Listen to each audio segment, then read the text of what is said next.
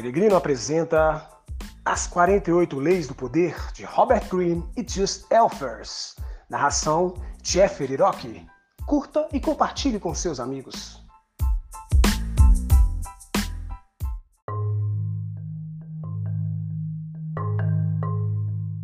Lei 45. Pregue a necessidade de mudança, mas não mude muita coisa ao mesmo tempo. Julgamento. Teoricamente, todos sabem que é preciso mudar, mas na prática as pessoas são criaturas de hábitos. Muita inovação é traumático e conduz à rebeldia. Se você é novo numa posição de poder ou alguém de fora tentando construir a sua base de poder, mostre explicitamente que respeita a maneira antiga de fazer as coisas. Se a mudança é necessária, faça aparecer uma suave melhoria do passado. A lei transgredida. Certa vez, na segunda década de 1520, o rei Henrique VIII da Inglaterra resolveu se divorciar da mulher. Catarina de Aragão, porque ela não lhe dera um filho e porque estava apaixonado pela jovem e atraente Ana Bolena. O Papa Clemente VII foi contrário ao divórcio e ameaçou excomungar o rei.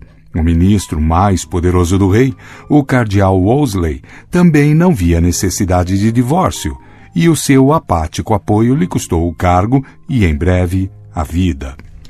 Um homem do gabinete de Henrique, Thomas Cromwell, não só o apoiou no seu desejo de se divorciar, como teve uma ideia para concretizá-lo. O total rompimento com o passado. Ele convenceu o rei de que, rompendo os vínculos com Roma e se tornando o chefe de uma igreja anglicana recém-formada, poderia se divorciar de Catarina e casar com Ana.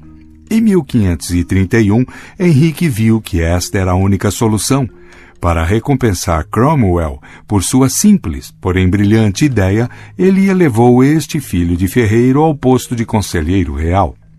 Em 1534, Cromwell tinha sido nomeado secretário do rei, e como poder por trás do trono, ele se tornara o homem mais poderoso da Inglaterra. Mas para ele, o rompimento com Roma significava mais do que a satisfação dos desejos carnais do rei. Ele imaginava uma nova ordem protestante na Inglaterra, com o poder da Igreja Católica esmagado e as suas enormes riquezas nas mãos do rei e do governo. Naquele mesmo ano, ele iniciou uma avaliação completa das igrejas e mosteiros da Inglaterra, e o resultado foi que os tesouros e o dinheiro que as igrejas tinham acumulado ao longo dos séculos era muito mais do que ele tinha imaginado. Seus espiões e agentes voltaram com números espantosos. Para justificar seus esquemas, Cromwell fez circular histórias sobre a corrupção nos mosteiros ingleses, sobre o abuso de poder, a exploração do povo a que eles supostamente serviam. Tendo conquistado o apoio do parlamento para dissolver os mosteiros, ele começou a confiscar os seus bens e acabar com eles um por um. Ao mesmo tempo, começou a impor o protestantismo, introduzindo reformas no ritual religioso e punindo aqueles que insistissem em continuar católicos, chamando-os de hereges. Virtualmente da noite para o dia, a Inglaterra se convertera a uma nova religião oficial. O terror tomou conta do país Algumas pessoas haviam sofrido sob a Igreja Católica, que antes das reformas era poderosíssima, mas a maioria dos britânicos tinha vínculos muito fortes com o catolicismo e seus confortantes rituais. Eles, esses assistiram horrorizados a demolirem as igrejas, espatifarem as imagens da Madonna e dos santos, estilhaçarem os vitrais e confiscarem os tesouros. De repente, não existindo mais os mosteiros que costumavam abrigar os pobres, esses agora moravam nas ruas. A crescente classe de mendigos inchava ainda mais com os ex-monges. Coroando tudo isso, Cromwell cobrava altos impostos para pagar as suas reformas eclesiásticas. Em 1535, fortes revoltas no norte da Inglaterra ameaçaram derrubar Henrique do trono. No ano seguinte, ele já havia abafado as rebeliões, mas também tinha começado a ver os custos das reformas de Cromwell. O próprio rei não tinha desejado ir tão longe, ele só queria se divorciar. Agora era a vez de Cromwell assistir constrangido ao rei ir lentamente desfazendo as suas reformas, restabelecendo os sacramentos católicos e outros rituais que Cromwell havia condenado. Percebendo que estava caindo em desagrado em 1540, Cromwell resolveu recuperar os favores de Henrique fazendo um jogo arriscado. Ele encontraria uma nova esposa para o rei, a terceira esposa de Henrique, Jane Seymour, tinha morrido poucos anos e ele estava procurando uma nova e jovem rainha. Foi Cromwell quem a encontrou. Anne de Cleves, uma princesa alemã e o mais importante para Cromwell, protestante. Sob encomenda de Cromwell, o pintor Holbein fez um quadro enaltecedor de Anne. Ao vê-lo, Henrique apaixonou-se e concordou em se casar com ela. Cromwell parecia ter caído de novo nas boas graças do rei. Mas, infelizmente, o quadro de Holbein estava muito idealizado e quando o rei acabou conhecendo a princesa, não gostou nem um pouco, e não era mais possível conter a raiva que sentia de Cromwell. Primeiro pelas reformas mal concebidas, e agora por lhe impingir uma esposa pouco atraente e protestante. No mês de junho daquele mesmo ano, Cromwell foi preso acusado de extremismo protestante e de heresia e enviado para a torre. Seis semanas depois, diante de uma grande e entusiasmada multidão, o carrasco público lhe cortou a cabeça fora. Interpretação Thomas Cromwell teve uma ideia simples. Ele dissolveria o poder e a riqueza da Igreja e lançaria as bases do protestantismo na Inglaterra. E faria isso num tempo impiedosamente curto. Ele sabia que as suas reformas aceleradas causariam dor e ressentimento, mas pensou que esses sentimentos desapareceriam em poucos anos. O mais importante é que, identificando-se com a mudança, ele seria o líder da nova ordem, tornando o rei dependente dele. Mas havia um problema na sua estratégia. Como uma bola de bilhar lançada com muita força, suas reformas geraram reações e contra-ataques que ele não imaginou que aconteceriam e não conseguiu controlar. O homem que inicia grandes reformas com frequência vira bode expiatório de todas as insatisfações, e a reação às suas reformas pode consumi-lo, porque as mudanças perturbam o mundo animal, mesmo quando são para o seu bem. Como o mundo é, e sempre foi, cheio de inseguranças e ameaças, nós nos agarramos a rostos familiares e criamos hábitos e rituais para torná-lo mais confortável. As mudanças podem ser agradáveis e até, às vezes, desejáveis, teoricamente, mas, se exageradas, geram uma ansiedade que provoca um tumulto interno que acaba vindo à tona. Jamais subestime o conservadorismo oculto do ambiente em que você vive. Ele é forte e entranhado. Jamais permita que uma ideia sedutora embote a sua razão. Assim como você não pode fazer as pessoas enxergarem o mundo da sua maneira, não pode arrastá-las para um futuro com mudanças dolorosas. Elas se rebelarão. Se a reforma é necessária, preveja as reações e descubra como disfarçar a mudança e adoçar o veneno. A lei observada. Jovem comunista na década de 1920, Mao Tse-tung compreendeu melhor do que os seus colegas as incríveis desvantagens de uma vitória comunista na China. Pouco numeroso, com fundos limitados, sem experiência militar e com um reduzido arsenal de armas, o partido não tinha esperanças de sucesso a não ser que se conquistasse a imensa população camponesa da China. Mas quem, no mundo, era mais conservador, com tradições mais enraizadas do que os camponeses chineses? O histórico da civilização mais antiga do planeta era o de jamais afrouxar o seu poder, por mais violenta que fosse a revolução. As ideias de Confúcio continuavam vivas em 1920, como no século VI a.C., quando o filósofo viveu Apesar das opressões do atual sistema, o camponês chinês abandonaria os seus valores profundamente arraigados do passado pelo grande desconhecido, o comunismo? A solução, como Mao entendeu, envolvia um simples estratagema revestir a revolução com as roupas do passado, tornando-a confortável e legítima aos olhos do povo.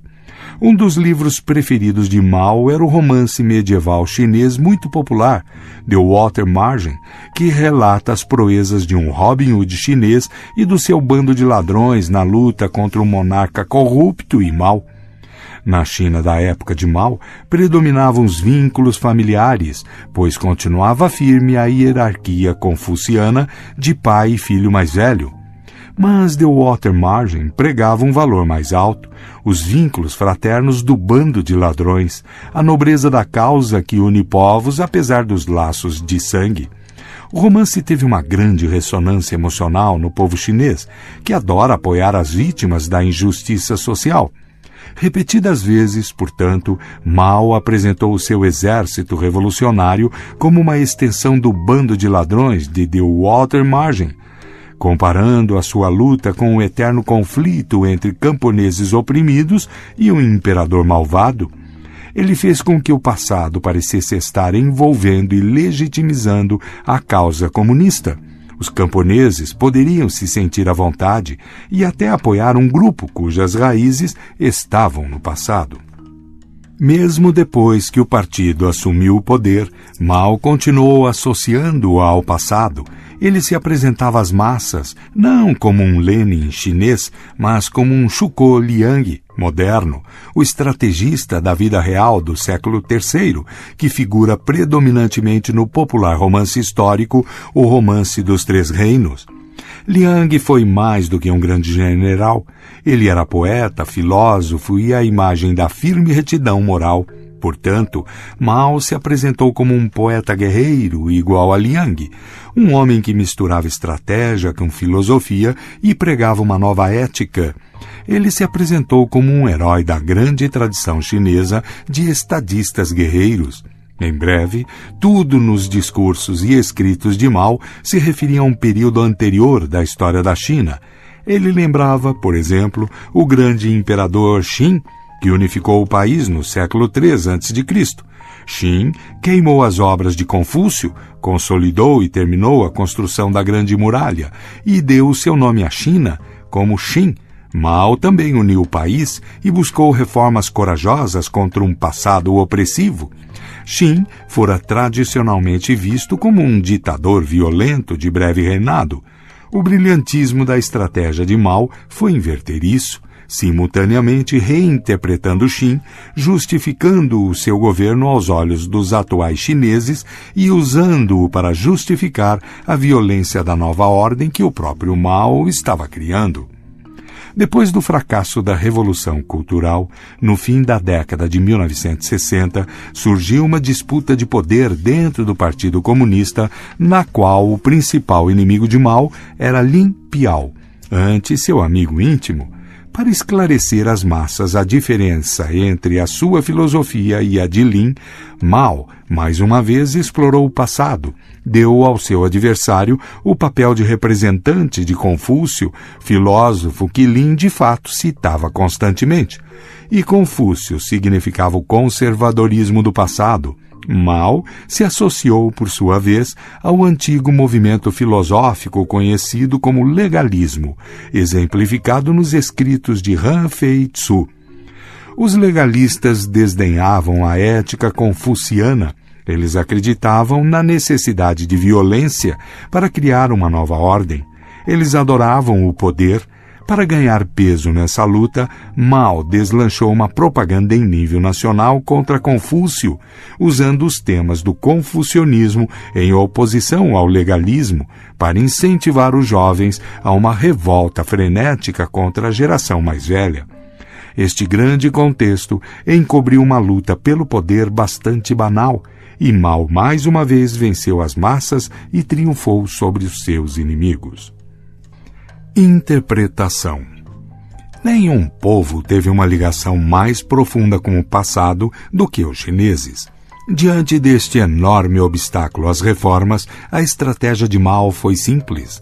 Em vez de combater o passado, ele tirou proveito disso. associando seus comunistas radicais às figuras românticas da história chinesa. Entremeando a história da Guerra dos Três Reinos na luta entre Estados Unidos, União Soviética e China, ele se colocou no papel de Shuko Liang, Assim como tinham feito os imperadores, ele aceitou o culto pelas massas, compreendendo que os chineses não funcionariam sem uma figura paterna para admirar. E depois de ter dado uma terrível mancada com o grande salto para a frente, tentando forçar a modernização do país e fracassando miseravelmente, ele não repetiu mais esse erro. A partir daí, mudanças radicais viriam vestidas com as roupas confortáveis do passado. A lição é simples. O passado é poderoso. O que aconteceu antes parece maior. O hábito e a história dão peso a qualquer ato. Tire proveito disso. Quando você destrói o que é familiar, cria um vazio ou vácuo e as pessoas temem o caos que virá para preenchê-lo. Você deve evitar a todo custo despertar esses temores. Tome emprestado o peso e a legitimidade do passado, embora remoto, para criar um presente confortável e familiar. Isto dará associações românticas às suas ações, aumentará a sua presença e encobrirá a natureza das mudanças que está tentando fazer. Considere-se que não há nada mais difícil, nem de sucesso mais duvidoso, nem mais arriscado do que iniciar uma nova ordem de coisas. Nicolau Maquiavel, 1469-1527. As chaves do poder. A psicologia humana contém muitas dualidades, e uma é que as pessoas, mesmo compreendendo a necessidade de mudar, sabendo como é importante que instituições e indivíduos se renovem de vez em quando, ficam irritadas e aborrecidas quando isso as afeta pessoalmente. Sabem que a mudança é necessária e que a novidade alivia o tédio, mas no íntimo preferem o passado Mudar teórico ou superficialmente elas querem, mas a mudança que revira hábitos e rotinas essenciais é profundamente perturbadora. Nenhuma revolução aconteceu sem uma forte reação posterior, porque, a longo prazo, o vazio que ela cria se torna desconfortável demais para o animal humano, que inconscientemente o associa à morte e ao caos. A oportunidade de mudança e renovação seduz as pessoas a tomar o partido da revolução, mas quando passa o entusiasmo, e ele vai passar, elas sentem um certo vazio. Saudosas do passado, elas abrem uma brecha para que ele volte furtivamente. Para Maquiavel, o profeta que prega e traz mudança só sobrevive pegando em armas, quando as massas inevitavelmente suspirarem pelo passado, ele deve estar pronto para usar a força. Mas o profeta armado não dura muito se não criar rapidamente um novo conjunto de valores e rituais para substituir os antigos e aplacar as ansiedades daqueles que temem a mudança. É muito mais fácil e menos sanguinário aplicar uma espécie de conto do vigário. Pregue a mudança o quanto quiser e até realize as suas reformas, mas que elas tenham a aparência confortável das tradições e dos eventos mais antigos. Reinando no ano 8 ao 23 depois de Cristo, o imperador chinês Wang Mang veio de um período de grande turbulência histórica em que o povo ansiava por ordem, uma ordem representada para eles por Confúcio, Uns duzentos anos antes, entretanto, o imperador Xin havia mandado queimar os escritos de Confúcio. Alguns anos depois, espalhou-se a notícia de que certos textos haviam milagrosamente sobrevivido, escondidos na casa do erudito. Talvez não fossem autênticos, mas foram a oportunidade de Wang. Primeiro ele os confiscou, depois mandou seus escribas inserirem passagens que pareciam apoiar as mudanças que ele vinha impondo ao país. Quando ele divulgou os textos, ficou parecendo que Confúcio aprovava as reformas de Wang, e o povo se sentiu melhor e as aceitou mais facilmente. Compreenda. O fato de o passado estar morto e enterrado dá a você liberdade para reinterpretá-lo. Para defender a sua causa, manipule os fatos O passado é um texto no qual você pode, com toda segurança, inserir as suas próprias linhas. Um gesto simples, como de usar um velho título, manter o mesmo número de pessoas num grupo, o ligará ao passado e o sustentará como autor da história. Como o próprio Maquiavel observou, os romanos usaram esse artifício quando transformaram a sua monarquia em república. Eles podem ter instalado dois cônsules no lugar de um rei, mas como o rei tinha sido atendido por doze litores, eles mantiveram o mesmo número para servir aos cônsules. Todos os anos o rei tinha executado pessoalmente um sacrifício num grande espetáculo que agitava o público. A república manteve a prática, só que a transferiu para um chefe de cerimônia, a quem chamavam de rei do sacrifício especial. Estes e outros gestos semelhantes satisfaziam o povo e impediam que ele exigisse a volta da monarquia. Outra estratégia para disfarçar a mudança é fazer uma demonstração pública e ruidosa de apoio aos valores do passado. Mostre-se um ardoroso defensor das tradições do passado e poucos notarão o quanto você é realmente pouco convencional. A Florença renascentista tinha uma república com vários séculos de idade e desconfiava de quem zombasse de suas tradições. Cosimo de Médici exibia-se como um entusiástico defensor da República, enquanto na realidade trabalhava para colocar a cidade sob controle da sua rica família. Formalmente, os Médici mantinham a aparência de uma república. Em substância, eles a tornavam impotente. Em silêncio, eles fizeram uma mudança radical, embora aparentassem estar protegendo as tradições. A ciência clama por uma busca da verdade que supostamente a salvaria do conservadorismo e da irracionalidade do hábito. É uma cultura da inovação. Mas ao publicar suas ideias evolucionistas, Charles Darwin enfrentou uma oposição mais violenta por parte de seus colegas cientistas do que das autoridades religiosas. Suas teorias desafiavam muitas ideias fixas Jonas Salk esbarrou na mesma parede com suas inovações radicais na área da imunologia, como aconteceu também com Max Planck ao revolucionar a física. Planck mais tarde escreveu sobre a oposição científica que enfrentou uma nova verdade científica não triunfa porque esclarece e convence os seus adversários, mas porque esses adversários acabam morrendo e uma nova geração surge já acostumada com ela. A solução para esse conservadorismo inato é fazer o jogo do cortesão. Galileu fez assim no início da sua carreira. Mais tarde, ele ficou mais ousado e pagou por isso. Portanto, fale bem da tradição, mas só da boca para fora. Identifique os elementos na sua revolução que possam parecer estar baseados no passado. Diga as coisas certas, mostre conformidade e, enquanto isso, deixe que suas teorias façam o seu trabalho radical. Jogue com as aparências e respeite o protocolo do passado.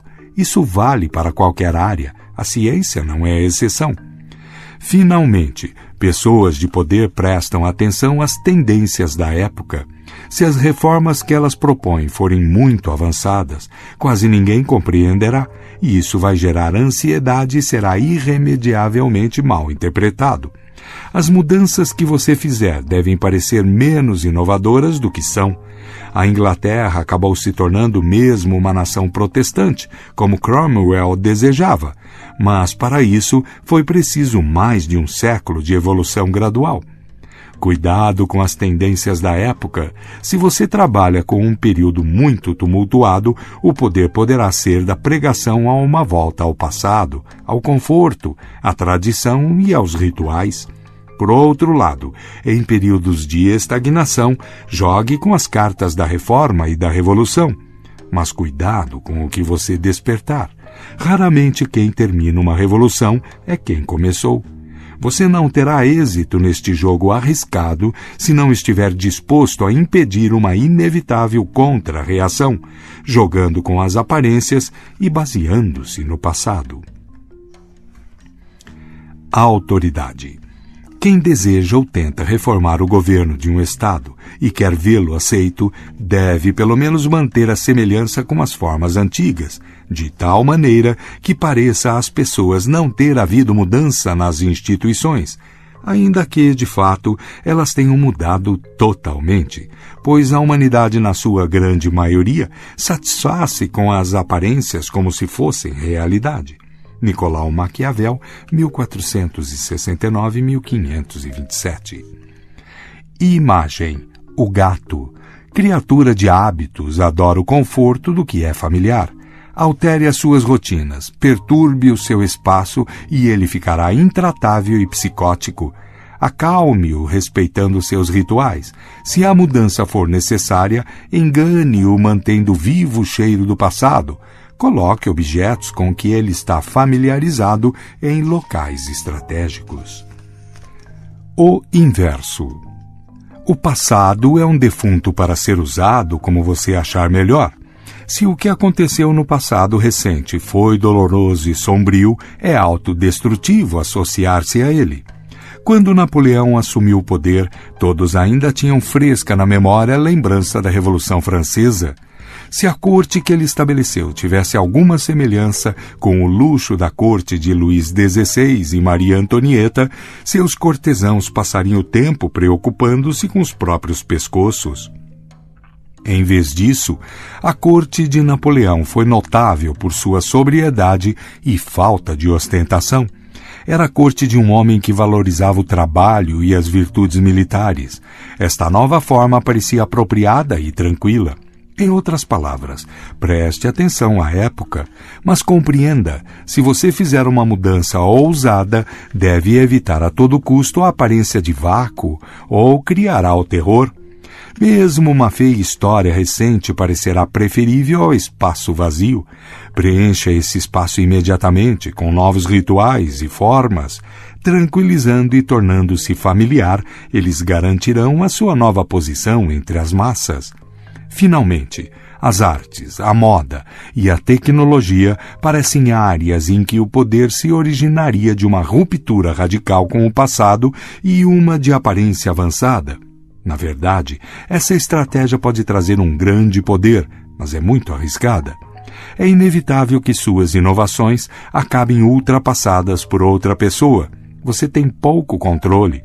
Alguém mais jovem, mais novo na área, toma de repente uma outra direção, fazendo a sua ousada novidade de ontem parecer cansativa e tímida hoje.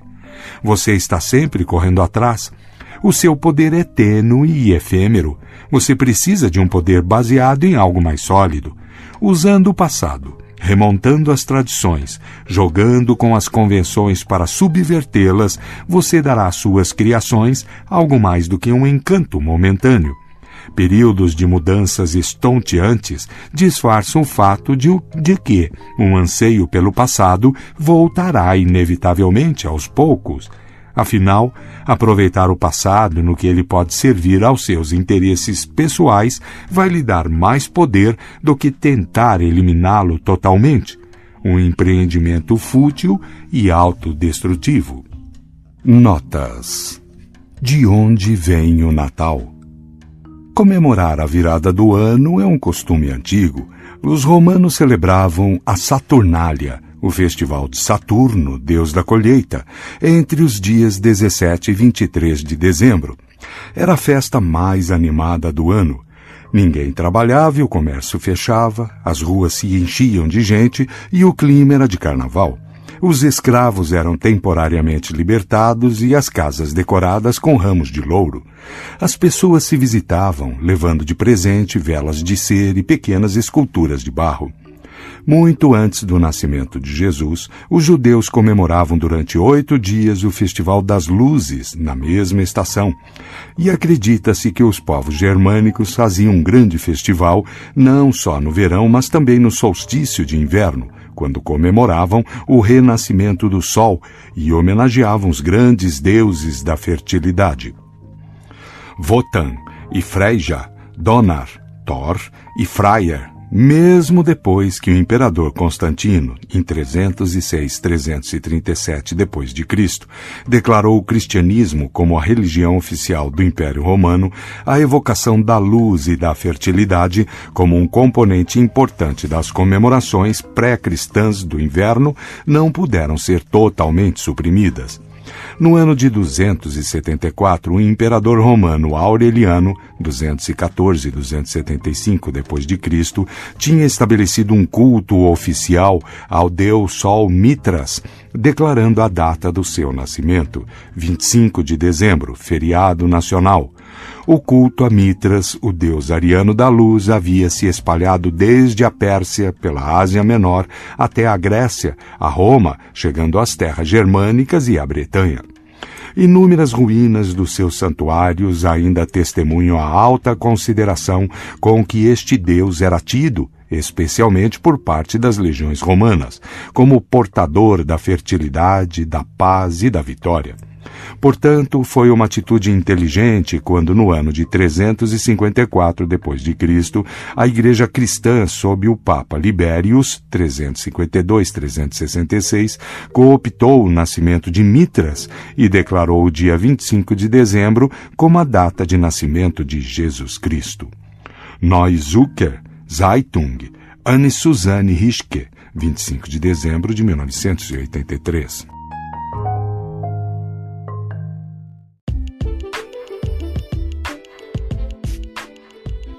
É isso aí, pessoal. Você acaba de ouvir mais um episódio do nosso podcast As 48 Leis do Poder de Robert Greene e Just Elfers. Se você gostou, dê um like, siga nossas redes sociais e fale com os amigos, compartilhe para todo mundo.